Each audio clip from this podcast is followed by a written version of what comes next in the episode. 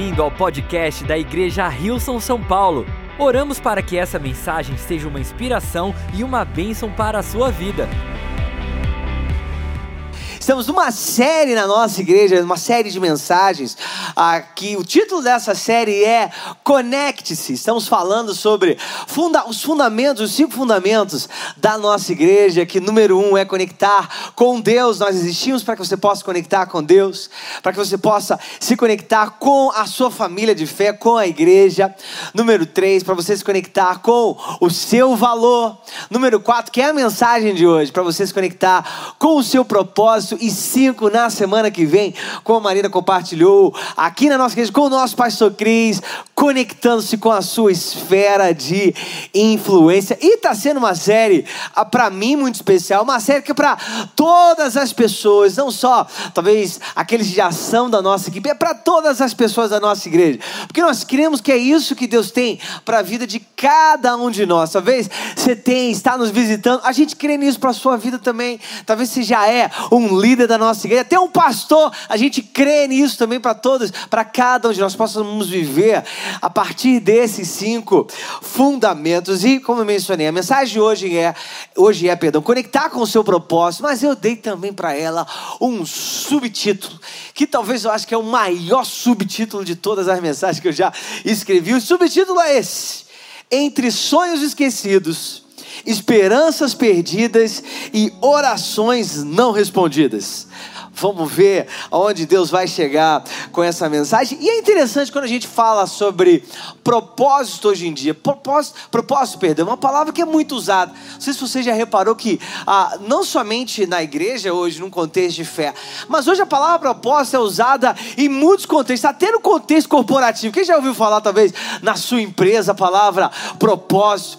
E o que é interessante quando a gente começa a ter um, um uso muito grande para qualquer palavra é que ela começa a, a receber, a aderir vários significados diferentes. Ela começa a ter várias, vários sentidos diferentes dentro dela, várias explicações, várias definições diferentes. Por exemplo, a gente pode, é comum hoje a gente ouvir que propósito é algo que faça sentido para você. Propósito é aquilo que dá sentido, te dá o sentido de viver. É aquilo que gera o desejo de realizar. É aquilo que faz o seu coração pulsar e pela razão pela qual você se levanta todos os dias. É talvez você ter algum motivo ou uma grande vontade de alcançar um objetivo. A verdade é que quando a gente olha para a palavra propósito, a partir dessas perspectivas, que estão, todas elas têm alguma coerência, faz algum sentido, mas quando a gente talvez traz propósito para somente essa perspectiva, a gente pode perder alguma profundidade a mais que essa palavra carrega. E por exemplo, vamos ver a partir da perspectiva bíblica como ah, nós vemos o uso da palavra propósito. Vamos ler juntos Efésios capítulo 1. Eu vou ler a partir do versículo 3 até o versículo 14. Você pode me acompanhar ou na sua Bíblia, no seu aplicativo, ou aqui também nas nossas celas. Vamos ver só o que, que diz Efésios. Olha só. Bendito seja o Deus e Pai de nosso Senhor Jesus Cristo, que nos abençoou. Olha só, no passado, tá? Já aconteceu. Deus nos abençoou com todas as bênçãos espirituais nas regiões celestiais em Cristo. Porque Deus nos escolheu nele antes da criação do mundo para sermos santos e irrepreensíveis em Sua presença. Em amor, Ele nos predestinou, ou nos deu o destino, para nós sermos adotados como filhos, por meio de quem? Jesus Cristo, como perdão, conforme o bom propósito da sua vontade, para o louvor da sua gloriosa graça, a qual nos deu gratuitamente no amado Nele temos a redenção por meio de seu sangue, o perdão dos pecados, de acordo com as riquezas da graça de Deus, a qual ele derramou sobre nós com toda a sabedoria e entendimento e nos revelou o mistério da sua vontade, de acordo com o seu bom propósito que ele estabeleceu em Cristo. Isto é, de convergir em Cristo todas as coisas, celestiais ou terrenas, na dispensação da plenitude dos tempos.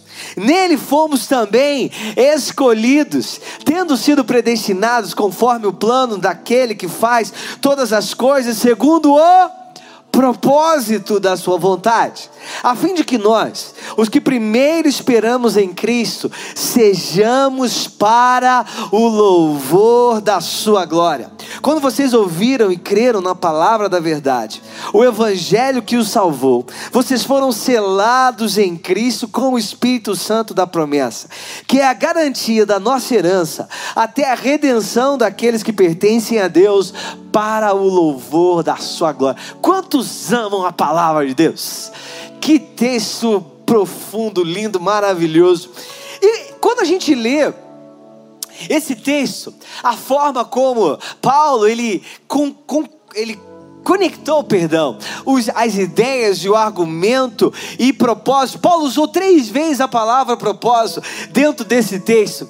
E se a gente pudesse, talvez aqui, dentro dessa, todo esse escrito de Paulo, se a gente pudesse talvez colocar uma declaração direta sobre propósito, eu colocaria a seguinte: Deus te escolheu em Cristo antes da criação do mundo. Você parou para perceber que esse texto começou dizendo, antes, quando fala sobre o propósito de Deus, antes da criação do mundo. Vamos parar para pensar um pouquinho no que significa antes da criação do mundo, antes que o sol fosse o sol que a lua fosse lua, que a luz fosse luz, que a terra fosse terra, que a água fosse água. Ele te escolheu em Cristo Antes, talvez, que tudo que nós vemos nesse mundo pudesse tomar alguma forma, Deus já estava pensando em você, e não só isso, Ele te escolheu. Isso para mim é uma boa definição da palavra propósito. Quem concorda comigo? Porque às vezes, quando a razão pela qual nós levantamos da nossa cama pela manhã não estiver mais lá, Deus mesmo assim, antes da criação do mundo, já tinha te escolhido. Quando talvez as nuvens estiverem diante de você e as decisões, os passos que você deve tomar não estejam tão claros e você talvez está confuso sobre qual seria o seu propósito, deixe-te dizer, antes da criação do mundo, Ele te escolheu. A necessidade de nós darmos profundidade à palavra propósito é muito importante. Eu não sei se você já ouviu falar, cadê o pessoal que gosta de cinema? Temos os cinéfilos. Cinema, deixa eu ver se, tá, se é uma palavra que está antiga. Cadê o pessoal que gosta das séries? Você gosta de ligar lá o seu aplicativo e assistir as suas séries? Gente, eu vou falar as séries que eu gosto. Eu gosto daquelas séries ou daqueles roteiros que no meio ou pro final do filme acontece alguma coisa que muda a forma que você tinha visto tudo até então. Quem sabe o que eu estou falando? Ou então as que eu gosto mesmo, que eu tô, que o seu ligo, é aquelas séries mexicanas que a cada três minutos acontece alguma coisa. Quem sabe eu tô falando? Eu já falei aqui qual é a minha favorita. Eu não vou falar é, ah, publicamente, porque as pessoas vão julgar o pastor depois. Porque, gente, a série acontece no México, né? Vocês já entenderam o que está por trás da série. Mas é interessante, o cinema tem algo que se chama plot twist. Quem já ouviu essa palavra? Plot twist significa uma mudança brusca no roteiro de um filme, onde tudo te levava a acreditar que as coisas iam numa direção, de repente, uma mudança acontece e tudo vai para outro, outro lado. Sabe aquilo que você achava que uma pessoa era realmente o verdadeiro vilão? Quando você descobre que o verdadeiro vilão é uma outra pessoa. Você achava que uma pessoa tinha feito uma coisa acontecer, de repente uma informação nova aparece, você, nossa, agora faz sentido porque é aquela outra pessoa. Isso significa um plot twist? E na Bíblia, você acredita que na Bíblia tem plot twist, gente? Olha só. A história para mim que é o maior plot twist, a maior mudança na narrativa de história bíblica para mim é a história de José. Quem gosta da história de José, quem conhece a história de José, não sei se você conhece a história de José. Hoje nós vamos nos focar no momento específico da história de José e eu vou te dar um contexto até chegar aqui para a gente ler a partir da passagem que a gente vai ler. José era um de doze irmãos, filho de Jacó neto de Isaac e bisneto de Abraão, aquele que tinha recebido a promessa de Deus o pai da fé, conhecido como pai da fé. José, por ter nascido na velhice de Jacó, a Bíblia descreve ele como um dos filhos favoritos de Jacó. Só que José ele tinha uma habilidade especial, ele tinha um dom dado por Deus, que ele tinha sonhos, e não somente sonhos, ele interpretava sonhos. Determinado momento, determinado, ah, determinado dia, José tem um sonho, e José cai na oportunidade, vamos colocar assim, de contar esse sonho para os seus irmãos. Você sabe qual foi o sonho que José teve? Que ele via os seus pais, mais 11, foram dois sonhos, mais 11 espigas de milho se curvando diante da dele. Depois ele viu o sol, a lua e mais 11 estrelas se curvando diante dele. Quem acha que, como sendo o filho favorito, essa talvez não fosse uma melhor, o melhor contexto para os seus irmãos ouvirem uma história como essa? Numa sociedade extremamente patriarcal, numa sociedade onde o filho primogênito, o filho mais velho, é aquele que tinha direito à toda herança.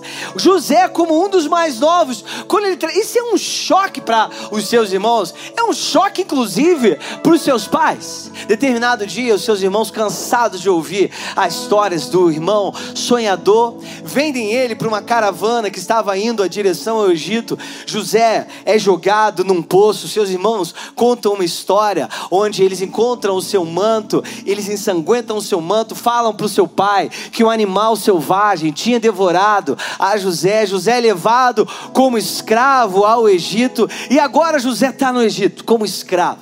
José, a Bíblia fala que ele tinha 17 anos, então era um adolescente, assim, o final da sua adolescência. José, agora no Egito, ele é vendido para Potifar, que era uma, uma, uma, pessoa de um bom escalão no Egito. De repente, José agora sai daquele poço, agora ele está desfrutando uma vida melhor. De repente, a mulher de Potifar, o chefe de José, se insinua para ele. José foge, ela inventa uma história. José é lançado na prisão. José agora na prisão, ele consegue a ganhar o favor também daquele que tomava conta da prisão e agora ele acha que as coisas podem estar melhorando para ele. Ele, ele revela, perdão, traz a revelação de sonhos para outros prisioneiros. Os sonhos se cumprem. José falou: é a minha chance. Agora vão saber de mim. José é esquecido naquela prisão. Dois anos depois, Faraó, o grande rei do Egito, a maior autoridade do Egito, tem um sonho e lembram um dos daqueles que estavam com Faraó, que era um daqueles que tinha estado com José na cadeia. Estão me acompanhando, gente? Eu estou muito rápido, pessoal. Então, e tem, a maioria também já conhece, mas quem não conhece você, se eu for rápido demais, você fala, segura aí, Rafa, que eu dou uma segurada. Voltando aqui, José estava agora na prisão, alguém já tinha interpretado o sonho de Faraó. Faraó tem um sonho, eles lembram. Ah, alguém que tinha estado na prisão com José e agora está perto de Faraó Lembra que José tem habilidade de interpretar sonhos? José agora é trazido na presença de Faraó, interpreta o sonho de Faraó. E o sonho de Faraó, ele era relacionado a um tempo que viria, onde uma seca atingiria toda a terra. E José não somente interpreta o sonho de Faraó, ele dá uma solução de gestão para o Faraó, para o Faraó administrar melhor tudo aquilo que ele tinha para o tempo de seca que viria. O tempo de seca vem não somente no Egito, mas em toda a terra e atinge até a quem? A família de José, que os irmãos de José, de José, perdão, que tinham vendido a ele como escravo muitos anos antes, os irmãos de José agora vêm até o Egito porque eles sabiam que no Egito tem comida. José está vendo seus irmãos ajoelhados diante dele, implorando por comida para serem atendidos. No Egito, José reconhece os seus irmãos. Quem acha que essa é uma boa mudança no roteiro da história? José, agora é aqui que a gente foi essa explicação para a gente chegar no momento que nós vamos ler agora. Gênesis capítulo 45, a partir do versículo 1 diz assim: A essa altura, José já não podia mais conter-se diante de todos os que ali estavam e gritou: Façam sair a todos Assim ninguém mais estava presente quando José se revelou aos seus irmãos. Ele se pôs a chorar tão alto que os egípcios o ouviram e a notícia chegou ao palácio do Faraó. Então disse a José a seus irmãos: Eu sou José, meu pai ainda está vivo. Mas os seus irmãos ficaram tão pasmados diante dele que não conseguiam responder-lhe. Cheguem mais perto. Provavelmente a José já tinha, os egípcios tinham uma característica muito diferente na forma como eles, eles se vestiam, na forma como eles se maquiavam. Provavelmente os irmãos de José até aqui não tinham reconhecido, não estavam entendendo o que estava acontecendo na história. Cheguem mais perto, disse José a seus irmãos. Quando eles se aproximaram, ele disse-lhes: Eu sou José seu irmão, aqueles que vocês venderam ao Egito. Agora, não se aflijam, nem se recriminem por terem me vendido para cá, pois foi para salvar vidas que Deus me enviou adiante de vocês. Já houve dois anos de fome na terra, e nos próximos cinco anos não haverá cultivo nem colheita, mas Deus me enviou à frente de vocês para lhes preservar um remanescente nesta terra e para salvar-lhes a vida com grande livramento. Assim não foram vocês que me mandaram para cá, mas sim o próprio Deus. Ele me tornou ministro do Faraó e me fez administrador de todo o palácio e governador de todo o Egito. Voltem depressa, meu pai, e digam-lhe: Assim diz o seu filho José: Deus me fez senhor de todo o Egito, venha para cá, não te demores. Uau, que profundidade de entendimento ou de revelação que José teve sobre o propósito de Deus na vida dele. Quando a gente olha para o propósito, para o que significa o nosso propósito, ele sempre vai ter duas dimensões. Uma é aquele que Deus tem um propósito com nós individualmente, com a nossa vida, e uma outra perspectiva, outra dimensão do nosso propósito é o impacto do nosso propósito no mundo ao nosso redor, nas pessoas que estão ao nosso redor. José tinha muito claro o entendimento do porquê ele talvez tinha vivido o que ele tinha vivido, quando ele dá essa resposta resposta para os seus irmãos. Ele não responde a partir de uma perspectiva da sua dor, ele não responde para os seus irmãos a partir de uma perspectiva das suas frustrações, ele não responde para os seus irmãos a partir da raiva que ele poderia ter pelo que os seus irmãos é, fizeram a ele, perdão, mas ele responde aos seus irmãos a partir da perspectiva do propósito que Deus tinha na vida dele, do propósito que Deus tinha aos, nas pessoas ao redor dele. Quando a gente continua olhando para essa dinâmica, eu queria trazer três pontos que mostram a como nós podemos lidar ou talvez trazer clareza para o propósito que Deus nos deu entender um pouco mais de tudo aquilo que Deus tem colocado diante de nós. E eu amo que na semana passada nós falamos sobre conectarmos com o seu valor. E é interessante quando a gente olha para a história de José. Se talvez José não entendesse o seu valor, jamais ele se conectaria com o propósito que Deus tinha para ele entendermos o nosso valor, quem nós somos, quem Deus nos chamou, é muito importante na jornada de nós entendermos o propósito que Deus tem para cada um de nós. A Bíblia fala que Deus, Jeremias capítulo 29, versículo 11, diz: Porque eu sou o que eu conheço, os planos que eu tenho para vocês, diz o Senhor, planos de fazê-los prosperar e não de lhes causar dano, planos de dar-lhes esperança e um futuro. Deus sempre estava lembrando o seu povo, isso no momento onde o povo estava exilado. Deus sempre estava lembrando o, o seu povo que ele tinha um propósito maior daquilo que eles estavam vendo ao seu redor, que Deus estava cuidando de tudo. Eu quero te lembrar hoje, eu quero te encorajar hoje, que antes da criação do mundo, Deus te escolheu. Antes da criação do mundo, Deus já olhou para o seu futuro. Antes da criação do mundo, Deus pensava em você. Essa é a maior definição de propósito que nós podemos ver na nossa vida. Quando a gente ah, olha, voltando para a história de José, olha tudo aquilo que José passou, ah, eu queria trazer uma primeira reflexão. A primeira, número um, é a sua dor ou a sua frustração, ela não apaga o seu propósito. Aquilo que talvez você experimentou Talvez o trauma que você experimentou, deixe de dizer, isso não tem o poder de apagar o seu propósito. José, ele foi vendido, traído pelos seus irmãos, jogado num poço, vendido como para o Egito como escravo. Começou, ele acha que as coisas estão melhorando. Ele começa a trabalhar, ele começa uma posição, recebe uma posição um pouco melhor. Ele inventa uma mentira sobre ele. Ele é jogado na prisão. José vivia de frustração em frustração. Se tem uma pessoa que talvez pudesse justificar as suas frustrações, ou talvez a sua vida a partir das suas frustrações, era José. Mas quando José ele recebe seus irmãos, ele fala: O meu Deus me enviou adiante de vocês. Quando nós vivemos a nossa vida a partir de uma revelação do propósito que Deus deu para cada um de nós, do propósito que Deus tem para cada um de nós, independente do que aconteça conosco, nós sempre iremos viver com uma revelação de que nós fomos chamados por Deus, pensados por Deus, planejados por Deus antes da criação do mundo com um propósito em Cristo Jesus.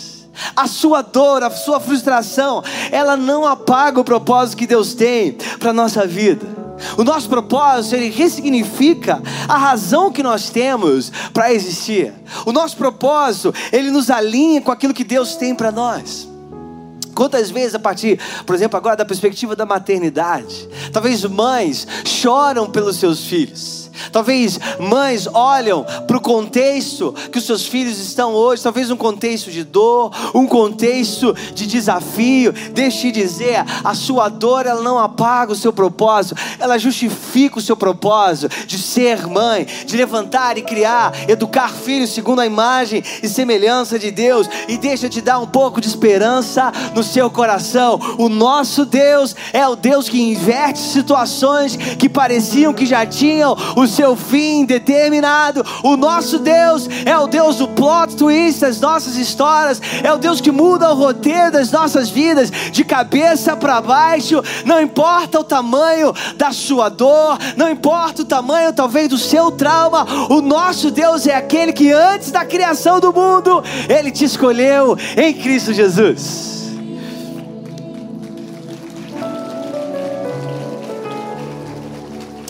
A sua circunstância, a sua frustração, a sua dor não apaga o seu propósito, não diminui aquilo que Deus tem para você.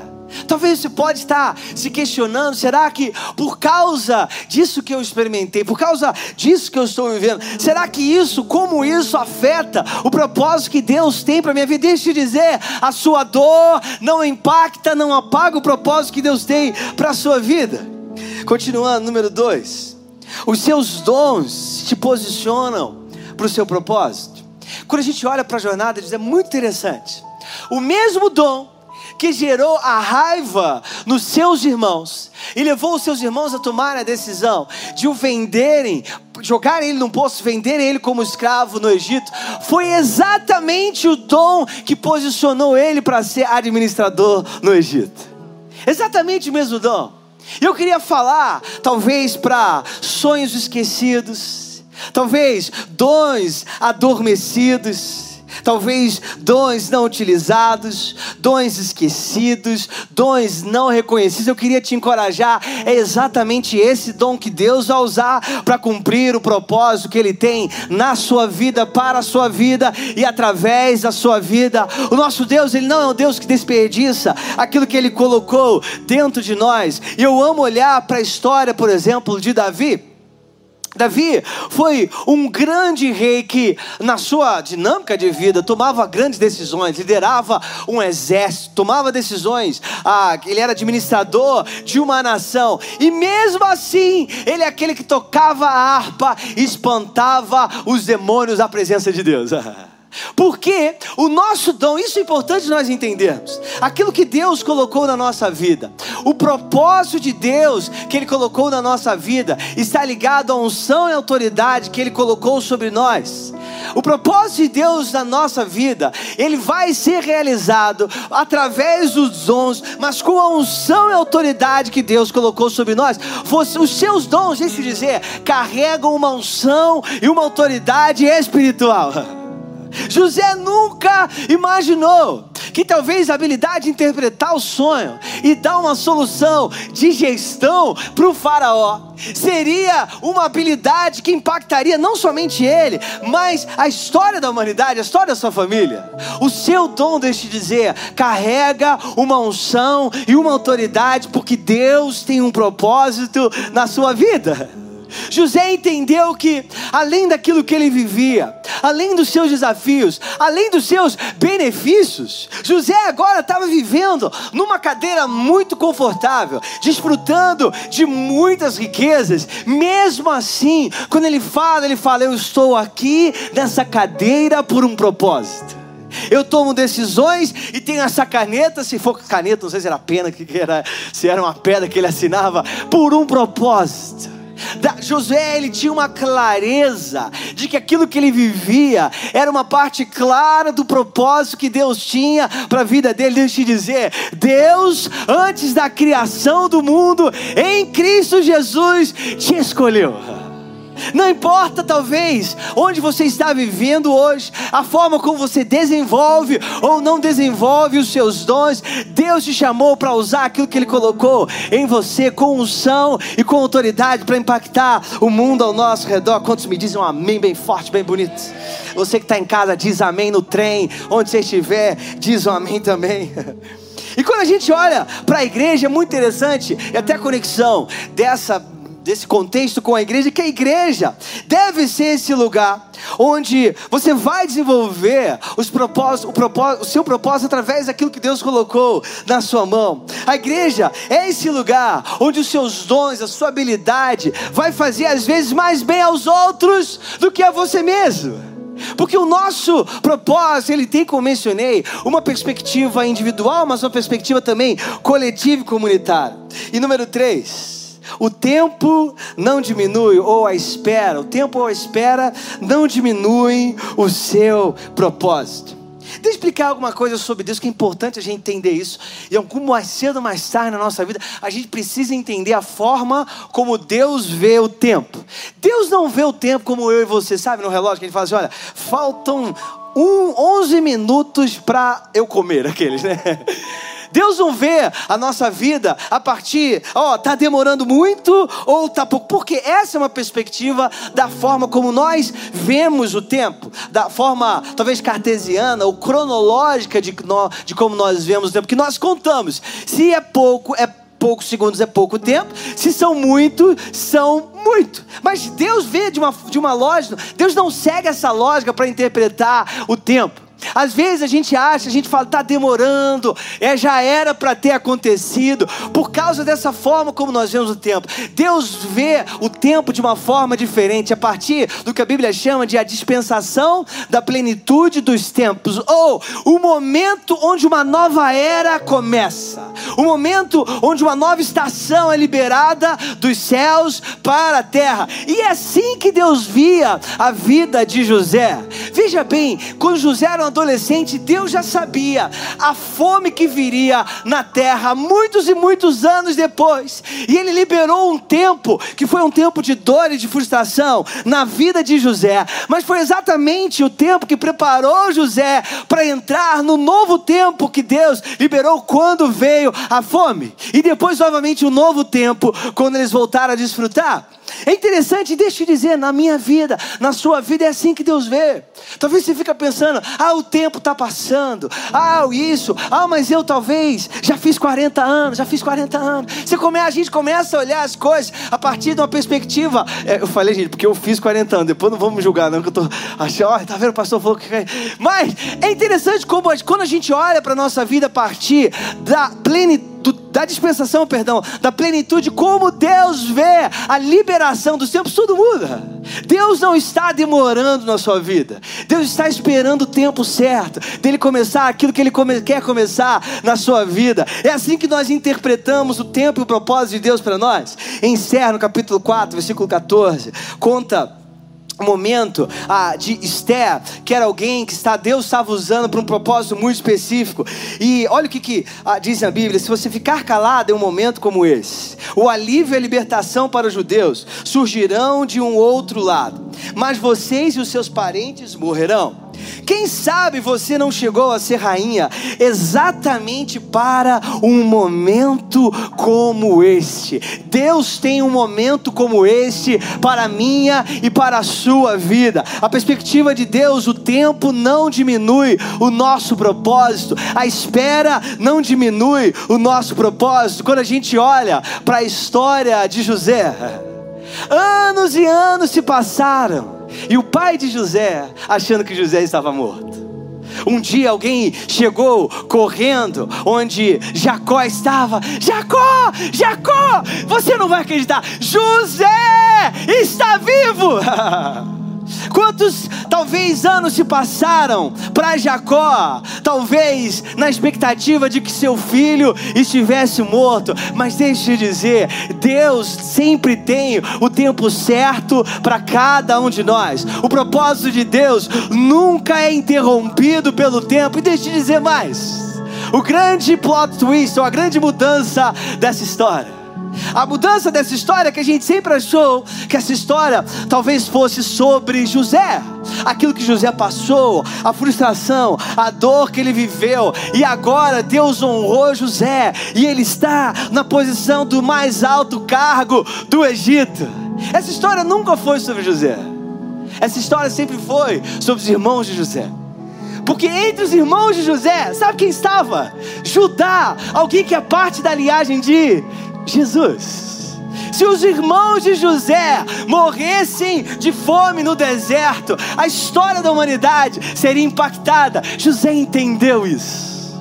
José falou: Isso nunca foi sobre mim sobre a minha dor, sobre a minha frustração, sobre a minha raiva, sobre tudo aquilo que era legítimo, eu poderia projetar sobre vocês. Isso sempre foi sobre o meu Deus, aquilo que ele queria fazer, aquilo que ele estava fazendo. Deus tinha dado para Abraão uma promessa que através de Abraão e da sua descendência, todas as nações da terra seriam abençoadas, e Deus não deixaria a sua promessa se deixar deixar, de ser cumprida. E Deus usa José, usa a sua história para que a geração que era descendência de Abraão continuasse viva e hoje nós pudéssemos desfrutar do plano de Deus para a salvação da humanidade, que é Jesus. Deixa eu te dizer, não importa o que aconteça com você, o que esteja acontecendo, nada pode apagar o propósito de Deus para a sua vida. Não importa a sua dor, deixe dizer o seu seus dons te posicionam para o propósito de Deus.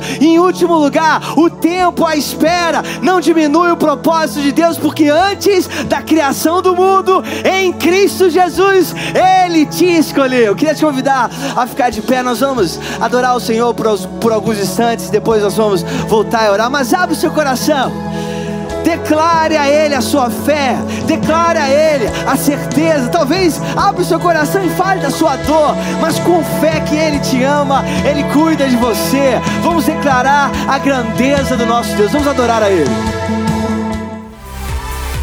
Obrigado por ouvir o podcast da Igreja Rilson São Paulo. Esperamos que você tenha sido desafiado e inspirado. Se gostaria de visitar nossas reuniões aos domingos, você pode encontrar mais informações no site wilson.com/são paulo.